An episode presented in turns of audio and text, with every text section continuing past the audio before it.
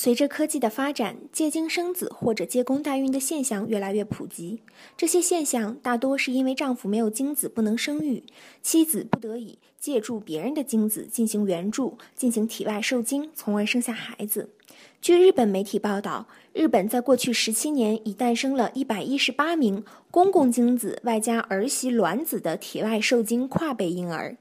这些出生的跨辈婴儿因为使家族关系发生紊乱，而招致了日本国民的担忧和争议。有网友戏称：“娶个媳妇儿生弟弟，借家人精子产子的这一做法，将给孩子的身份带来困扰。孩子生下来之后，到底要管谁叫爸爸？恐怕会出现爷爷爸爸抢孩子的现象。那么，你知道婴儿在日语里怎么说吗？阿卡强，阿卡强，就是被爷爷和爸爸抢来抢去的孩子。”阿卡强，你记住了吗？回复婴儿得到更多精彩内容。本节目由早到日语网校花了十个亿赞助播出。更多语音内容呢，可以关注早到日语的官方微信，认准蓝色头像，就可以听到过去几百万期的长姿势的语音节目了。偶尔呢，还有语音当中不能说的秘密。今天就到这里，米娜桑，拜了个拜。